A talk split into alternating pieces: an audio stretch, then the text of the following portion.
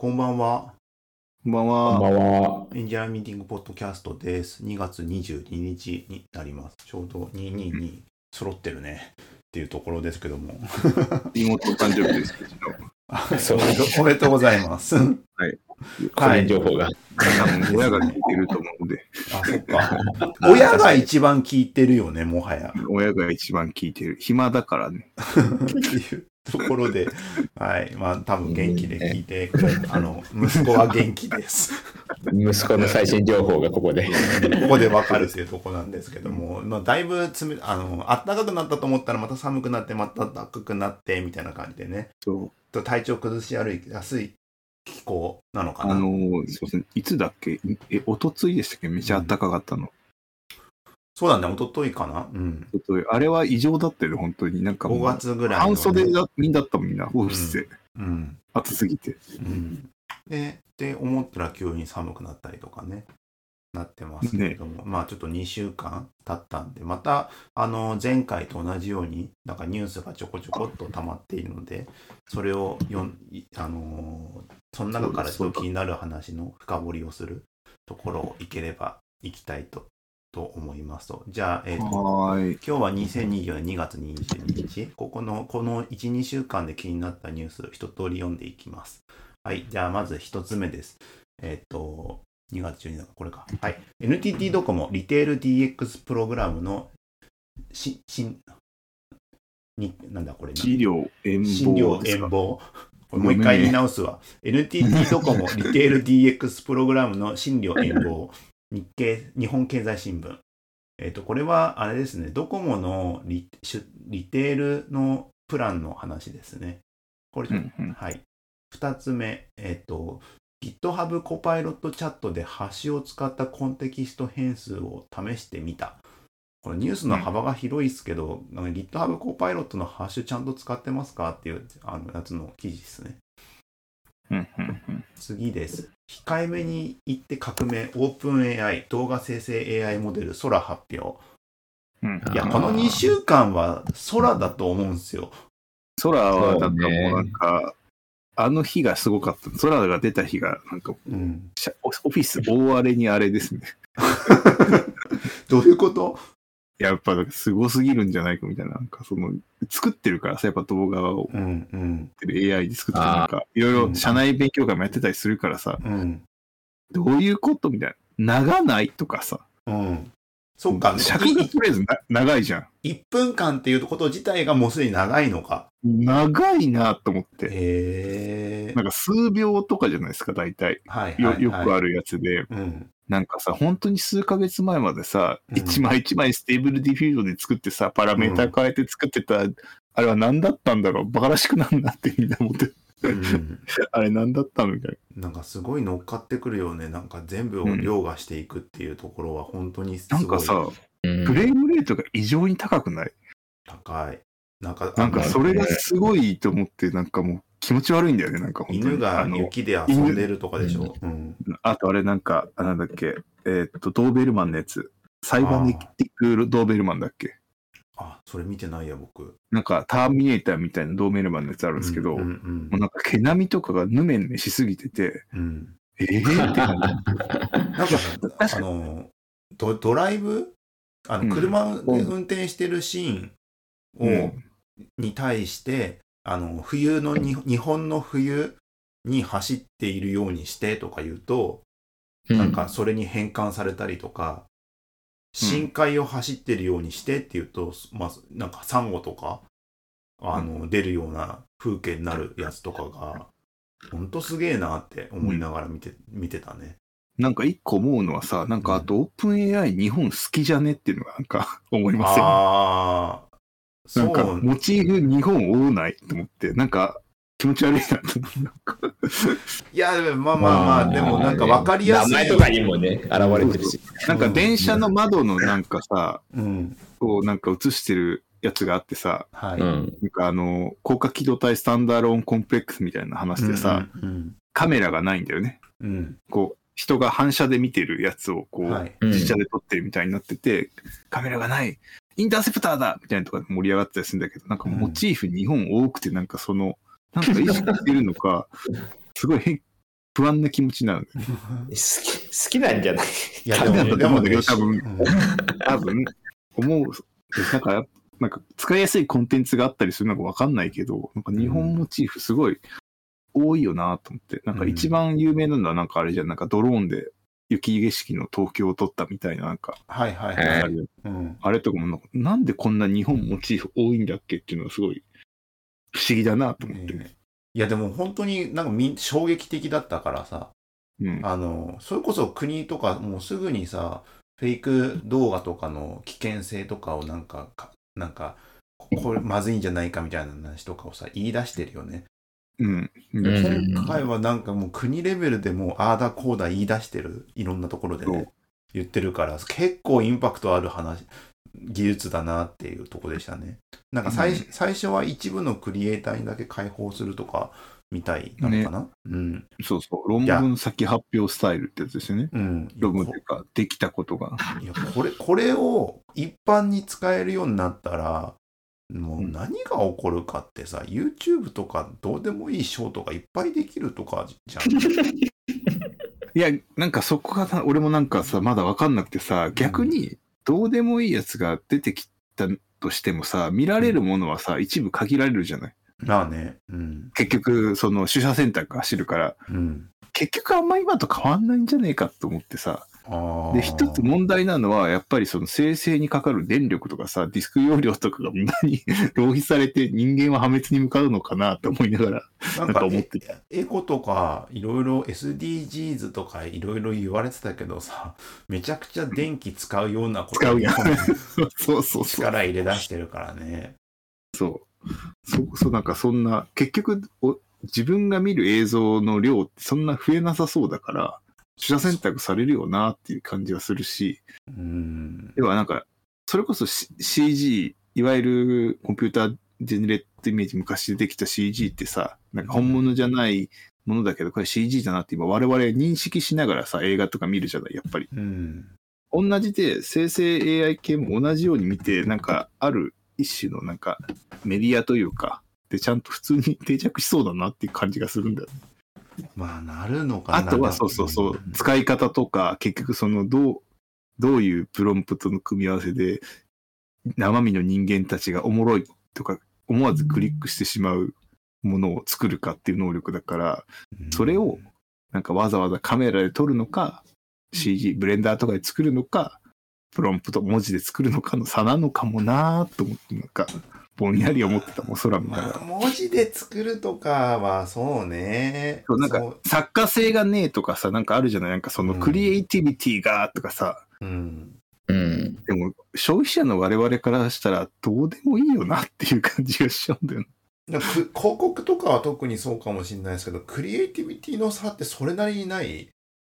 あるある。だから結局でもそれをさ、あの、クリエイティビティがって言ってる人がクリエイターとかさ、作家の人なんだよね。だからうん多分その危機感から来ることだと思うんだけど、うん一消費者から見たらさ、その頑張って作られたものか、適当に作られたものかって結局アウトプットのところでしか判別つかないから、なんかあんまり変わらないのかもなと思って。あもうちょっとーでも、でもなんかさ、ブランド、やっぱしさ、一流、一流というかなんか大手企業だったりとか、あの、いの人たち、人たちっていうか、組織が作ったクリエイティブとさ、なんか雑に作られたな何かって差がない、こネット広告でも。でもさうんあ、なんかこれはだから例えが正しいかわからないけどさ、うんなんかお笑いもそうじゃない？なんか練りに練ったネタが面白いのか、うんなんかポットでのギャグが面白いのかみたいなのあるじゃないですか。はい、あるね。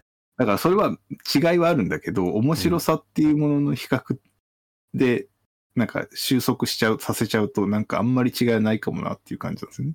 あ、だから面白さの方で言っちゃうとでしょ？そうそう言っちゃう。だから我々消費者として、なんか映像見てて、これおもろい映像やなって思うところに収束しちゃうと、それが AI で作ら、生成 AI で作られようが、なんか職人が1年かけて作られようがあんまり変わらないのかもっていう。でも、お面白いに着地しない CM とかもあるじゃん。広告とかも。うん、ちゃんちゃんと関心をしなんか知ってもらうみたいなやつとか？だからでも、うん。そうそう、無造無造のいい加減映像制作会社とかが倒れていって、本当にガチ生成 AI と戦える面白いものが作れるクリエイターだけが残るみたいな世界観なんじゃない？こう、両極端みたいな。でも本当そうだよね。テレビとかだってさ、後ろの、なんだ、あの、く黒巻きかなんかでさ、円にしてさ、うんスタジオをブルーバックでやってる電波少年スタイルのやつとかうんあるあるけどさ、それがどんどんリッチになっていくよね。簡単にいろいろ作れて、いろいろリッチになってっていうような世界観だよね。うん。うん。それに対してお金かかるっけっていううんうん話だよね。いや、でも本当にこれはすごい。一方で反動絶対あると思うんですよね。なんかこう、頑張ってクレイアニメで作ったものが逆にすごいみたいに思ううん。やつね。こんなに今簡単にできてしまうことをわざわざ時間と労力めっちゃかけてる、すごいおもろいみたいなのはなんか、みたいな反動は絶対起こるだろうなって、なんかなんとなく思う。あーアートのの、アートの世界だよね。アートの世界で、だからそこに、このこ文脈を結局さ、文脈ない楽しからめてるでしょ。SAI ってそう、文脈ないから出ちゃうんだけど、その文脈自体を売りにしてくる作家性というか、なんかそのクリエイティブの方向性絶対出てくるなと。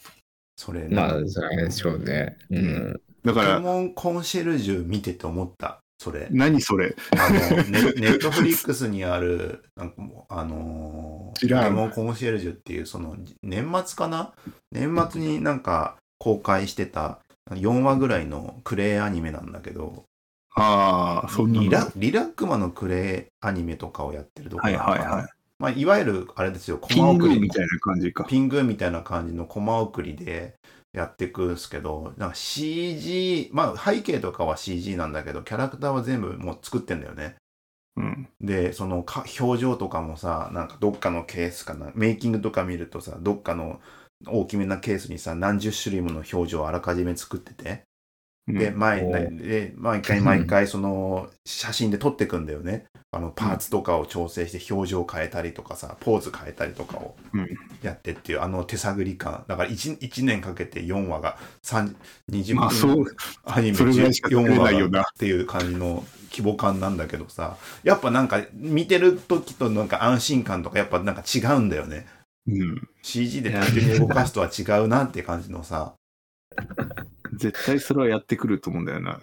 そうね。何なんですかね？ゆゆ揺らぎとかなんですかね？なんか、あの、作る安心感って。いやなんか細かいテクニックいっぱいあると思うんですよ。うん。単純にものなんかオブジェクトを動かすだけでもさあのなんか動かし方にせちょっとセンスあるじゃんそれこそ、うんなんか単純なアニメーションだったらさなんかスピードのさ増減なんなんて言うんだっけ？ああいうなんかスピードの増減のカーブみたいなやつえーっと、あれーっと、では、うん。イジングのやつ。エイジングイージングとかの話もあればさ、あのす素早く動かすためにオブジェクトにブラーかけるとかあるんでしょ？あ、コマ割り的な話もあったよね。そうコマだから普通に。今となってはさそれなそれなりの FPS であのスッスッって動くんだけどそれだとぎこちがないからさブラーをかけてさす素早く動いてるように見せるとかさなんかそういういろんな細かいテクニックがいっぱいあってそれをどう調整するところが作家性にな作家性というか演出のセンスとして出るんじゃないの？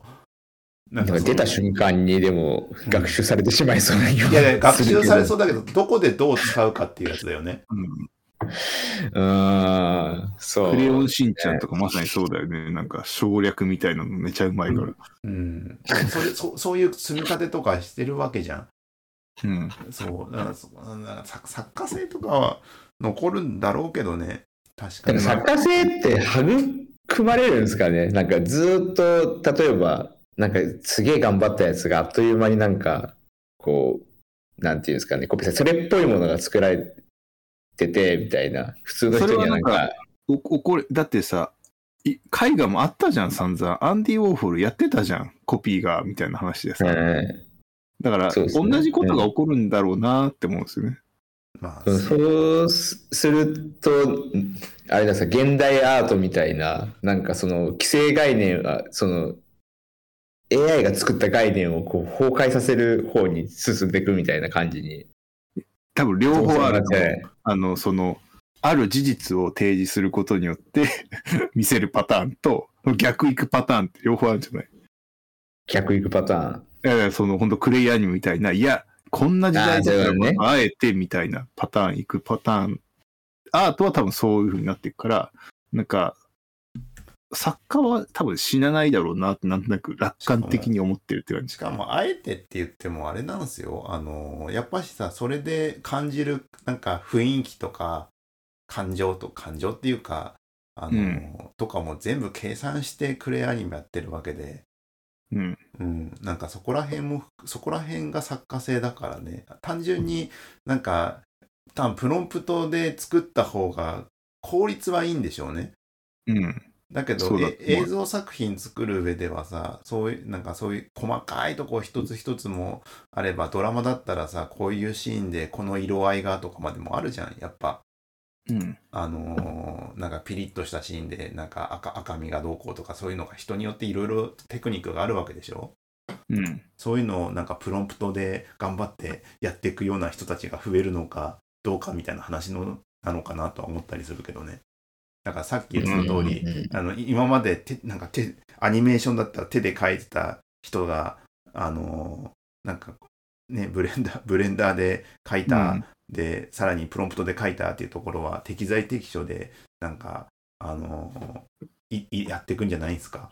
そう、うまくやっていくと思うし、なんか、大御所ほど逆にうまくやりそうやなって感じもする。なんか、そうだよね。なんかそういうバランス感覚あるじゃない？大御所の方が。うんうんあえてこれ使ってみたいな。そうね。だから前、前ちょっと言ってた、ベイブレードのアニメで、アニメで生成 AI を活用したやつあったじゃん。あれがどんどん自然になっていくみたいなイメージでしょうね。うん。だからダンスとかかな。うんだだからモーションキャプチャーでなんかやると、すごいモーションキャプチャーをちちゃんと入れれば、なんかダンスとかがすごい綺麗に、あのレベルで、今回の空レベルで、なんかダンス踊ってるのが、振り付けとかも完璧になったらもう叶わないじゃん。うん。うんなんかそそういうのに使われるとか、一部で使われるとか、なんかなってくんじゃないですかね。うん。うん。いや、でも空はすごいっすね、これは。もう後戻りはできないよねって我々人類はさ、できない、できないね。もう知ってしまったらって思っちゃうもんね。うんだから、うん規制だ規制だっていうのはやっぱ違うかもな。まあ規制もしてもいいかもしれないけど、受け入れ、受け入れないといけないよね。存在するってと思って。いやでも本当に動画を放り投げて新しい動画ができるのすげえなと思ったもん。なんかシンプルにすごい。そうテキストでさなんとかやってって言って出てくる動画もそりゃすごいんだけどさうん。自分が持ってる素材をちょっと加工するとかにもこんなカジュアルに使えるっていうのは僕はすごいと思ったけどね。本当になんか、もうなんか、そ空は特になんかさ、これなんか、一般人がもう使えそうな感あるよね、普通に。いや使っちゃ使ってうでしょう、ね。るイメージがめちゃくちゃあるからさ、うん、これはどうなるんでしょう？いつ、いつ、どうなるんだろう？みたいな感じだな。最近そのなんだチャットコンプリエーション？なんかあの普通に API 叩いてさあのなんか質質問でなんか答え返ってくるとか、でなんか業務のなんかコンテキスト入れるとかやるとかあるじゃないですか、ラグつうんラグでとかあると思うんですけど、なんかさ最近なんだかんだであの入力できるトークン量がめちゃくちゃ増えてるからうん。うんあの基礎的な情報も全部トークンもうラグで検索した結果とかい入れずに全部プロンプトに放り投げてうん。なんかか実行したらなんかす実行したら実行するのがなんか一番それっぽいのが返ってくるっていうことに気づきましてマジ。ああ、うんなるほど。でも俺なんか一旦とりあえずぶち込んでやってみた後で調整するからさ、でも大体一発目でうまくいくというかさ、それなりにいけるわっていうので、その感覚と近いのかな。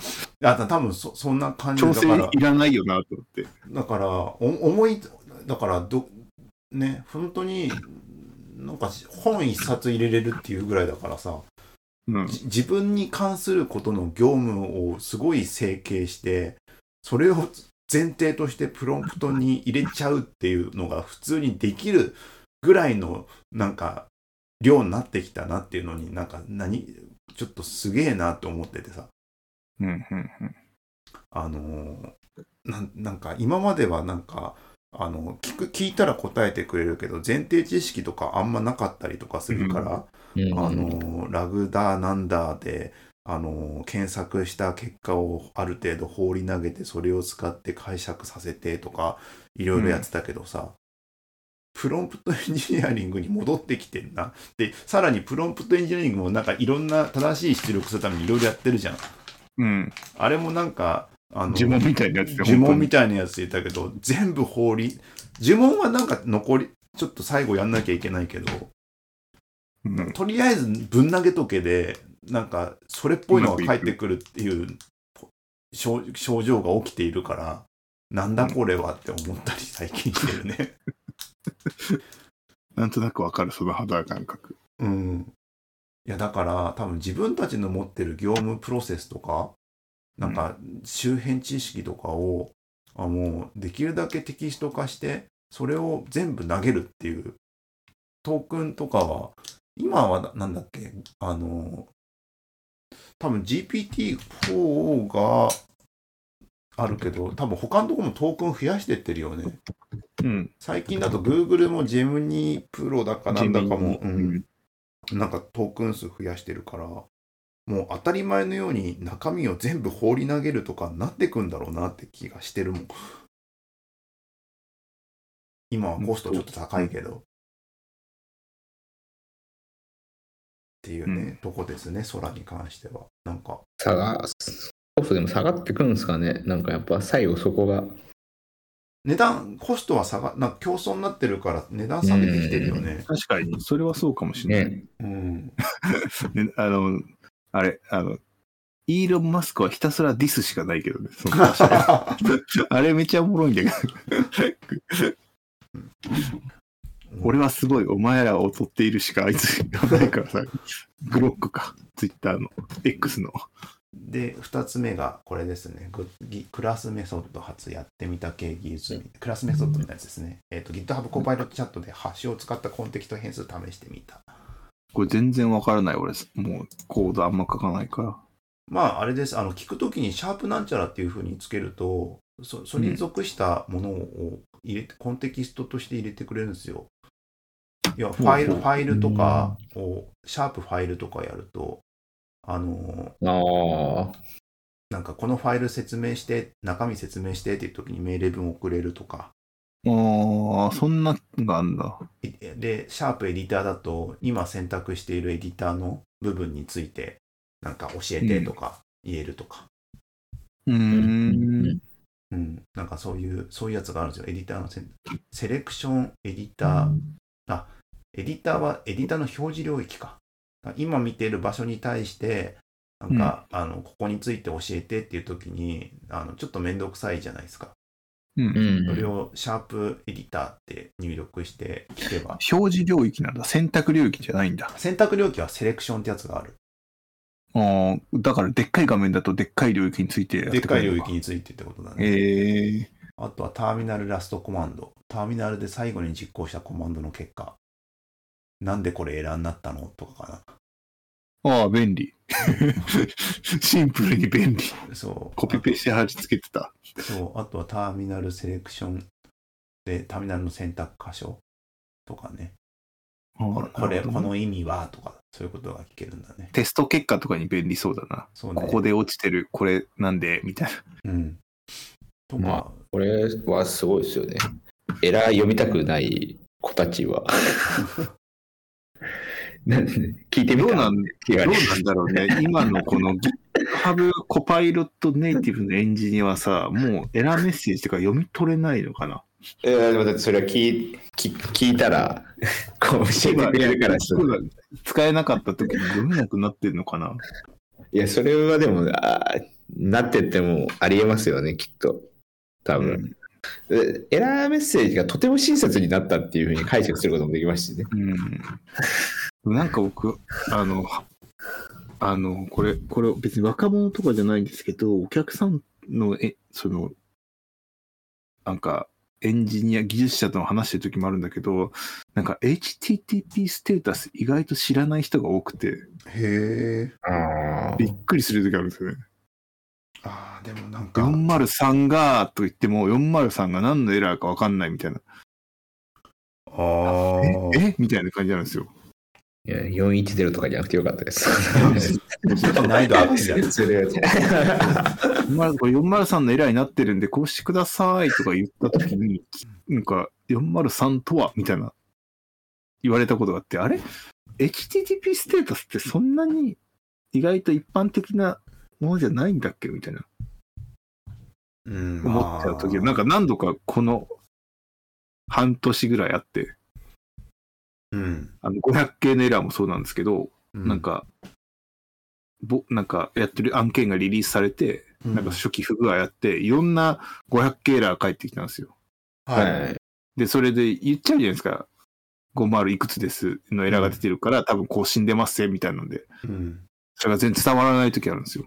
えー、とかがあって、HTTP ステータスってなんか意外と世の中一般で通じることじゃないのかもなってなんか思ってなんか最近はあんまりなんかつ使わないようにしてるというか、いやーこれはネットワークが死んでます、これはサーバーが死んでますとか言うようにしてる。ちょっと解釈を入れてるじゃないですか。そうそうそう。いやでもあの、結局さ、直してるだけなんだけどさ、そのステータスコードもある。でもどの、あれですよね、ど、ど、どこ、どこ担当してるその技術者の人なのかが、そう。なんか、あれですよ意ね。外と通じなくて、うんいや、あ、通じないんだと思って、若者も実は知らなかったりするんだっけみたいな、うん思っちゃったり最近したう。ん最近っていうか、ちょっと前だけど。うんうんうんうん。そう HTTP のプロトコルをこう理解するっていうのって確かにあれですよね。なんかやってる、なんかただ開発とかでもやってる内容によっては全然意識しなくても済むことあるよそううそう。な気がだから、エラーか200かみたいな感覚なんですよね。うんうんううんん。だからもう400も500も全部一緒みたいな。うんそういう感覚で答えられる時がある。の割に、そのサーバーのエラーはなぜか600系がめっちゃ拡張されてて、わけわからんエラーかい 返ってくるみたいな。どういう、60何は我々にとってこういうエラーですみたいなこと言われるんですよ。いや、知らんがな、みたいな。知らんみたいな。誰かがあれなんじゃないですかね。初期に何かを作ってるんじゃないですか。なんか言われて、6 600系みたいな。何ですか、600系のエラーみたいな。っいやあーていうのがああるんだれね。まあでも多分、あれですよね。だからいわゆるそのステータスコード、コードで何かをみたいなのはなくなってってもおかしくないですよね。だってそれってあそれってマッピングしてるだけだから、少なくとそうそうそうも、多分昔のそのはい。符号的じゃない時代にさ、こうん。う、節約しようとしたわけでしょ？リソースを。うんうん。だからそのまま返せばよかったわけじゃない？バッドゲートウェイとかさ、ノットファウンドとか。それを、いや、まあ、そいやさすがに、さすがにさ、それがさ、サービスによって違うとか辛いよ。400、500とかでなんか挙動変えるじゃん。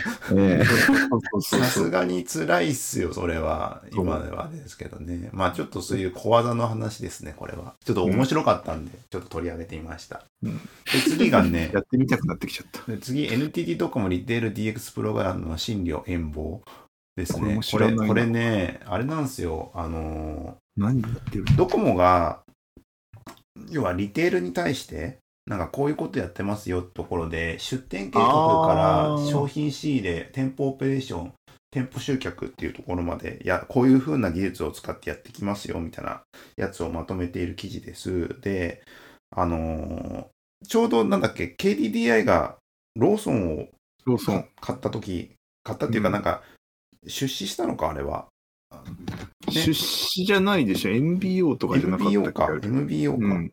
でまあそこで組んでなんかいや今後コンビニをやっていくっていうところに対してまあドコモとかはこういうふうにやっていくからこあよっていう話なんですよねうん。だからお店とかの IT ってこういうところから入っていくんだなっていうね裏側って感じなんだな。そう裏っ側の話なんですけどこれ記事とかを見るとねちょっと待ってね、これはすべからく D ポイントがついてくるんですかね、このお店には。D ポイントついてくんのかな？もう書いてるもんね、この記事に D ポイント、D 払いって。うん。多分ここがきっかけな気がするよ、なんとなく。この D ポイント、D 払いの、なんか、このタッチポイントを生かすために、まあ、この、ここをして収益上げるためにこっちを提供してるみたいな感じなんじゃないかな。あ、でもポイントとかみんな大好きじゃないですか。それこそ、大好き。あのーなんだ、あそこ、あのーポその、KDDI のとこも、ポンタ。KD そう、ポンタがなんかどうこうみたいなこと言ってたもんね。会員顧客基盤9700万人。これ、毎度思うんだけどさ、ドコモのこれ、はい。あの、D ポイントのアクティブユーザーって9000万人ぐらいいるって知ってます？ほおかしないと思って。日本の人口に対して。う。どそんなどこもいるっけって話か。そうそう、9000万人？え、成人男性、だせ成人よりも多ないと思ってさ。いや、どっかで接触してるとこあるんじゃないの？あと死んでるよね、絶対って思うんだよね。なんか、ああ、累積ってこと？あ。わかんないよ。この9700万人ってこれ顧客、会員顧客基盤って書いてるんだけど、データ。うん。いや、多すぎんってお前は思うんだよでもに日本日本だけじゃないかもしれない。帰国されてるかもしれない。ああ、そういうこと？いや、でも、でも多いな。毎度思うんだけど、9700万人、本当ですかって思うんだよな。いや、いや、こんだけ顧客基盤があるのに、何のビジネスにもできてないドコモってどうなんて思っちゃってる。いや、それのために、その基盤の一つとして、リテールのところに価値提供していこうみたいな記事の一つですよ。だって、一人1円でも収益もらったらもう1億見えてくるんですよ。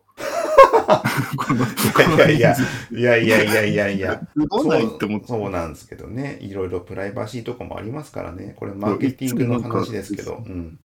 いつも思うんだよな、ドコモのこの9700万人うんが、本当ですか？みたまあ、いな。ドコドコモのところについては、まあ、出店計画、商品仕入れ、店舗オペレーション、し店舗集客ってなっててさ、出店計画、証券調査とか言ってさ、なんか多分ここら辺にどんぐらい人が動いてるよね、みたいなところとかの情報が欲しかったりするんですよね。これはあれですか、基地局からとかやるんですかね、多分。基地局からのなんか接触とかここらの情辺に人報とかだがいるとったりとみたいなか、ねうんやったりとかはあるね。あとは単純に位置情報取得とか、携帯とかにあるから、うん。そういうのやったりとか。ね。うん、あとは、まあ、うんで、ラあとポスデータとかね。うん。うんで、D 払いがあるから、あの、どこで買ったっていうところと、それとその端末の情報、ID の情報を紐付けして、で、どこら辺の人がどこら辺にいるよみたいなのが分かったりすると、そこから、あの、ドコモポイントとつながっ、アカウントとつながってるから性別も分かるよねっていうね、年代とか性別とかも分かるからとかを、なんかうまく統計、統計化、集計化して、なんか、あの、ここら辺は若い人いっぱいいるよ、ここら辺は年寄りしかいないよとか、なそういう話とかをなんか出すんでしょうね。うん。うん。で、さらにロジックはわかるよねって感じだよね。でそこから来店予兆、需要予測。うん。なそれで、あの、どれくらい、今日、天気が悪いとどれくらいどうだとか、なんかそういうのとかも計算しながら、今日はいっぱい来るかもしれないみたいな、なんか、あの、コミケが始まる時の、あの、コンビニあそこのローソンねそう、ローはいソンみたいな感じのやつね。あれああ、極端に言えばあれだけど、あんな、あれあは予測しなくてもみんなわかるだろうみたいいや、みんなわかるく。そう、あれのもっと地味版だよね。